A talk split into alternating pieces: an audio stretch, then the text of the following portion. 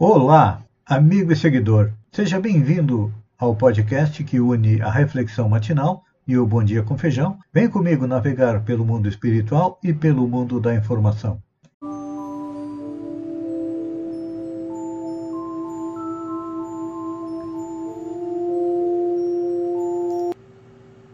Olá, amigo e seguidor. Seja bem-vindo à nossa live diária da Reflexão Matinal, onde eu e você vamos em direção ao nosso coração para lá, como jardineiros espirituais, elevar templos às nossas virtudes e também cavar masmorras aos nossos vícios. Por quê? São as virtudes e as qualidades que nos conduzem à tão sonhada felicidade. Mas também temos vícios e defeitos que causam dor, que causam sofrimento. Então, nós estamos aqui no planeta Terra para quê? Para aprender, para compreender as leis que regem o universo, tanto físico quanto moral, são as mesmas, e à medida que nós vamos compreendendo, respeitando-as e colocando em prática, a principal de todas é a lei do amor, que Deus nos criou por amor, por amor nos dá a eternidade para evoluirmos, nós seguimos em frente. E uma das leis que nós estamos atualmente analisando, refletindo, é a lei da igualdade. Não conseguimos compreender a lei da igualdade quando a vemos sob o prisma de uma única encarnação. Parece que Deus é injusto, Deus é cruel. Para uns dá a riqueza, para outros dá a pobreza, para uns a inteligência, outros a idiotia. Para uns uma vida mais tranquila, uma boa família. Outros nascem em meio a famílias extremamente problemáticas, porque uns são bons, outros são maus, enfim. À primeira vista, parece que não há igualdade no tratamento de Deus para com nós, mas não. O que acontece é que há uma desigualdade no aproveitamento das oportunidades. É. Por sermos desiguais, Deus cria espíritos, que é o princípio espiritual, desde o início dos tempos, há 14, 15 bilhões de anos, de acordo com a datação do nosso universo, e vai continuar criando indefinidamente, porque Deus é eterno, o universo, mais dia, menos dia, depois de se expandir até o limite, vai se contrair, até dar vida, quem sabe, a um novo universo. E, nesse meio, a partir do conhecimento que Deus continua criando os espíritos, nós percebemos que nem todos estão no mesmo patamar. Jesus está no patamar superior a todos os nós. Temos também os bons espíritos, como a Madre Teresa de Calcutá, um Chico Xavier, é, um Gandhi, um Martin Luther King, que vieram ao planeta para auxiliar a, a humanidade a evoluir. E nós estamos a caminho. Ainda estamos nos primeiros degraus da evolução, mas temos que compreender que um dia, num futuro, para uns mais próximo, para outros mais distante, todos nós vamos chegar a esta condição de bons espíritos e depois na condição de espíritos puros. Então, compreendemos que cada reencarnação é uma oportunidade de subir um degrau na escada da evolução.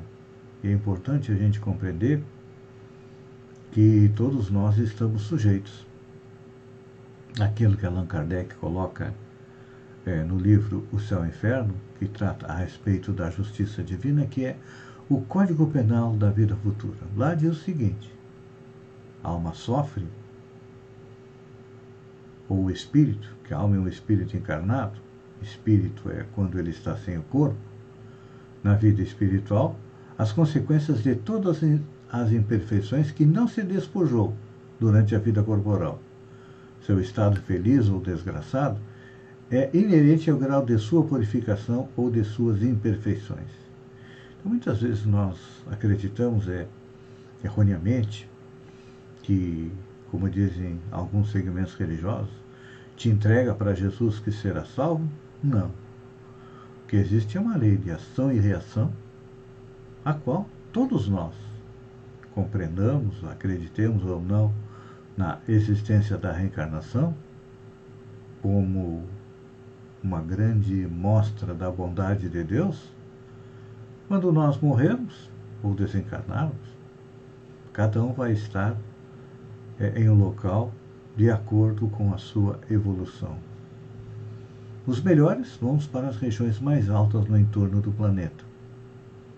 E assim sucessivamente, à medida que são menos evoluídos, até ficarem naquilo que nós chamamos de inferno, mas é que é um estado transitório.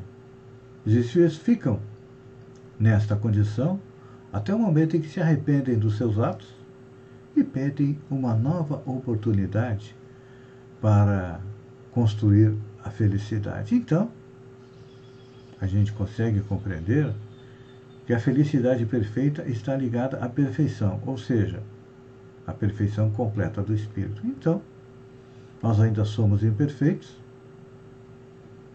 nós temos como consequência disso que esta nossa imperfeição é a causa do nosso sofrimento.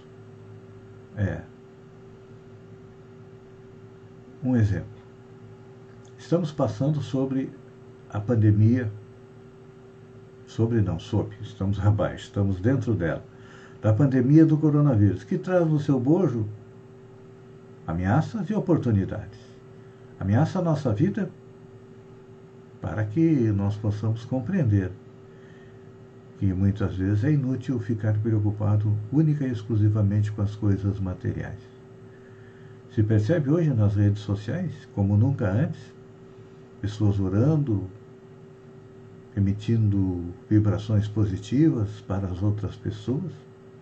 Isso é um reflexo do medo que nós temos do coronavírus e é um reflexo também de acreditarmos na bondade de Deus que vai nos ajudar a passar pela pandemia, que trouxe junto com ela também é, a fome, o desemprego, mas trouxe oportunidades de estar mais junto com a nossa família, de ter um olhar melhor, um olhar mais bondoso para os nossos idosos, para que possamos é, praticar a solidariedade, tudo isso nos demonstra o quê? Que Deus é amor, que nos dá a dor, nos dá o sofrimento, mas nos dá também a porta para nos livrarmos dele. Claro que esta não é uma porta larga dos gozos dos bens terrenos, não. E a porta estreita é da nossa evolução espiritual. Então, a gente começa a compreender a justiça divina. Porque no Código Penal da Vida Futura, Allan Kardec encerra dizendo que, apesar da diversidade de gêneros e graus de sofrimento dos espíritos, o Código Penal se resume em três princípios. Diz ele: primeiro, o, o sofrimento está vinculado à imperfeição. Todos nós ainda somos espíritos imperfeitos. Uns têm mais egoísmo, outros têm mais orgulho, outros têm cupidez, outros têm intolerância, enfim. Ficaríamos aqui muitos minutos falando a respeito dos nossos defeitos, mas é importante a gente compreender que toda imperfeição traz o próprio castigo, é o que nós estamos fazendo hoje, por suas consequências naturais. Muitas vezes é decorrência de quê? das nossas doenças, dos nossos excessos, até do tédio e da ociosidade. Mas ninguém tem uma condenação perpétua, não.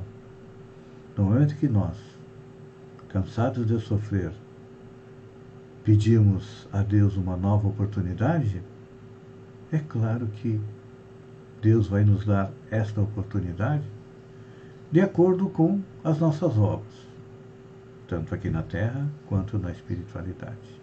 Pense nisso, amigo e seguidor. Enquanto eu agradeço a você por ter estado comigo durante esses minutos. Fiquem com Deus e até amanhã, no alvorecer, com mais uma reflexão matinal. Um beijo no coração e até lá, então.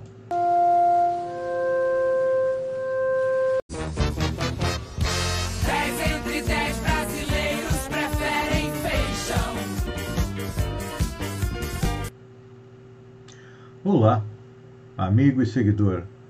Seja bem-vindo à nossa live do Bom Dia com Feijão, onde eu convido você, vem comigo, vem navegar pelo mundo da informação com as notícias da região, Santa Catarina, do Brasil e do mundo. Começamos com notícias da região a respeito da vacinação em Sombrio. Aqueles que recebem o Jornal da Praia diariamente já receberam cedinho no seu WhatsApp, viram que na matéria da capa desta edição temos o um mapa do governo do estado mostrando que na região Balneário Arroio do Silva é destaque na aplicação de vacinas contra a Covid-19. Já Sombrio é o destaque negativo. Conforme o mapa, e também de acordo com o vacinômetro do governo do estado, Sombrio teria recebido 27.586 doses de vacina e aplicado só 11.300. Então, de acordo com as informações do governo do estado, tem 16.586 vacinas estocadas. Eu pergunto qual a utilidade de estocar estas vacinas. Ainda falando em Sombrio, na sexta-feira, o presidente do PP, Cristian da Rosa, é, passou o cargo, passou a presidência para o, o ex-vereador Jairo Adriano Freitas, que no ano passado deixou o PSD e se filiou ao PP, em convenção que aconteceu na Câmara de Vereadores. Na sua despedida, Cristian agradeceu o apoio de todos para que fosse eleita uma chapa de consenso. O PP parece que está se organizando, se preparando para tomar o poder é, em 2024. A respeito dos militares no poder, pela primeira vez, mais da metade dos brasileiros acham que a participação dos militares no governo e na política é prejudicial para o país. Pesquisa realizada pelo Poder Data mostra que 52% do, da população considera a presença de representantes das Forças Armadas neste campo ruim para o Brasil. É um aumento de 7 pontos em relação ao levantamento anterior feito no final de abril. É que a gente começou a perceber que o Exército também tem a sua banda podre.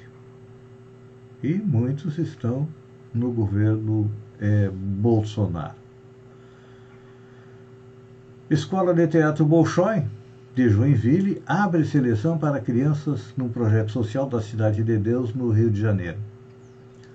Duas crianças do Instituto Arteiros, do projeto social localizado na Cidade de Deus, na zona oeste do Rio, poderão ser selecionados para dar sequência aos estudos na Escola do Teatro Bolshoi, em Joinville, no estado de Santa Catarina. É importante a gente lembrar que a escola do Balé Bolshoi em Joinville é a única filial do famoso Teatro Bolshoi da Rússia que proporciona a formação de artistas de dança ensinando técnica de balé desenvolvida no país europeu. É um privilégio para nós catarinenses e temos que manter o Bolshoi. Olha só, encrenca à vista. Lei federal deve garantir o pagamento de pedágio no cartão.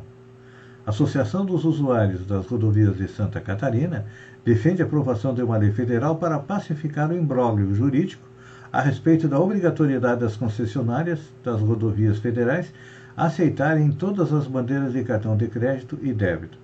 É que na última sexta-feira, a Justiça Catarinense suspendeu os efeitos da lei aprovada na Assembleia Legislativa e já sancionada pelo governador Carlos Moisés. Gente, em todos os locais aceitam pagamento em dinheiro e em cartão. Por que, que só os pedágios podem aceitar é, pagamento em dinheiro?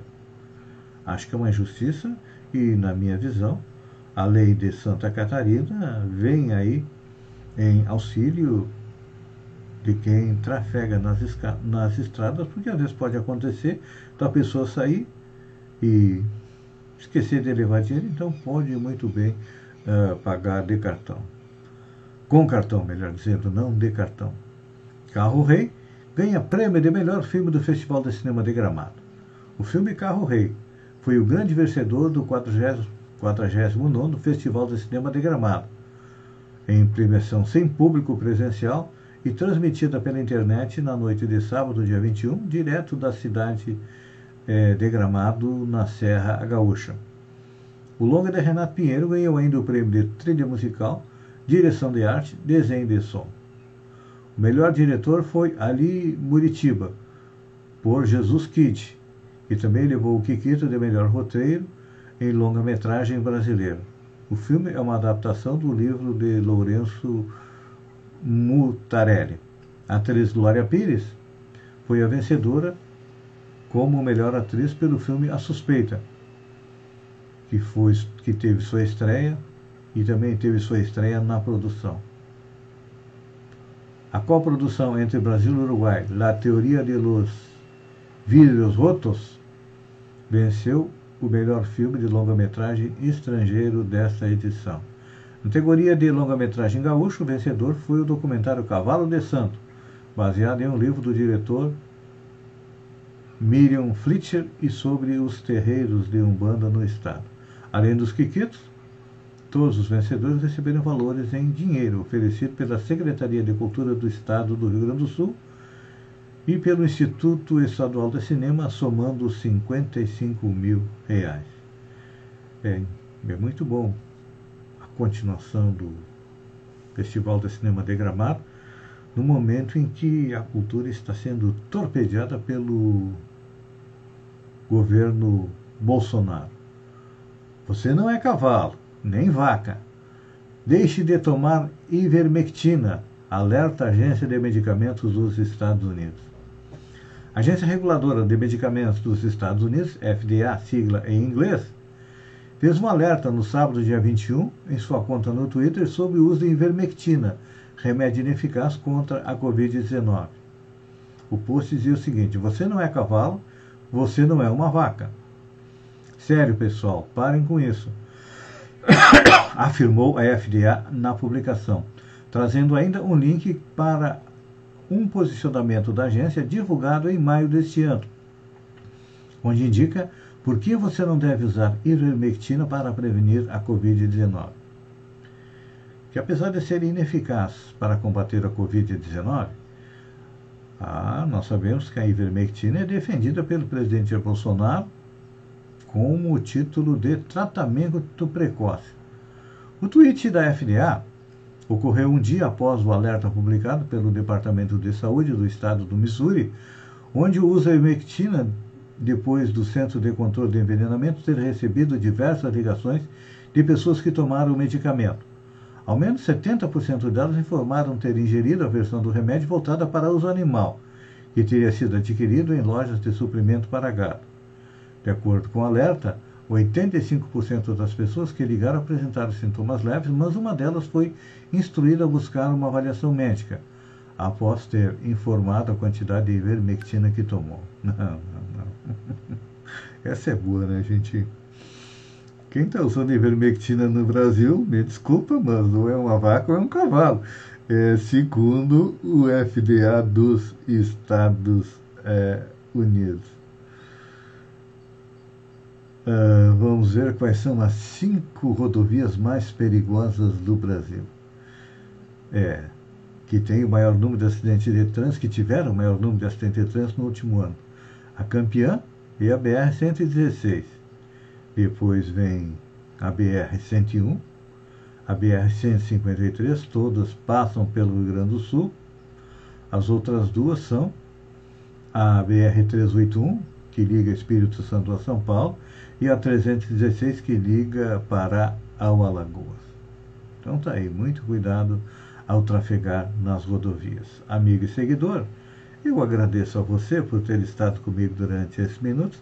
Fiquem com Deus e até amanhã às 7 horas com mais um Bom Dia com Feijão. Um beijo no coração e até lá então.